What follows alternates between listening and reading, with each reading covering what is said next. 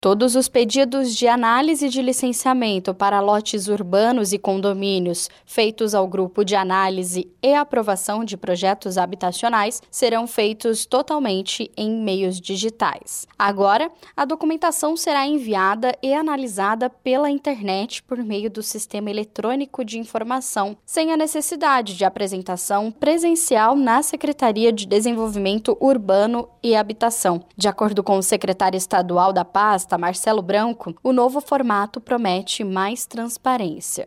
Porque nós entendemos que quanto mais rápido, quanto menos burocracia, quanto mais fácil for a aprovação de empreendimentos, mais empreendimentos nós vamos ter no estado de São Paulo. E quanto mais empreendimentos, mais empregos nós temos, mais investimento, mais circulação de mercadorias e serviços. Então, a, a, o objetivo maior disso não é atendimento à construtora, não é atendimento a, a A ou B ou C, é fazer com que o Estado tenha efetivamente uma produtividade decente. Para dar entrada no pedido de licenciamento digital, é preciso acessar o site da Secretaria de Desenvolvimento Urbano e Habitação, clicar em Usuário Externo, criar login e senha, e então iniciar o processo para anexar os mesmos documentos exigidos no antigo processo em papel. Além disso, para facilitar a transição total de mais de um empreendimento para o novo sistema, o grupo de análise vai aceitar novos processos físicos até o dia 4 de fevereiro. Agência Rádio Web de São Paulo, Larissa Diamantino.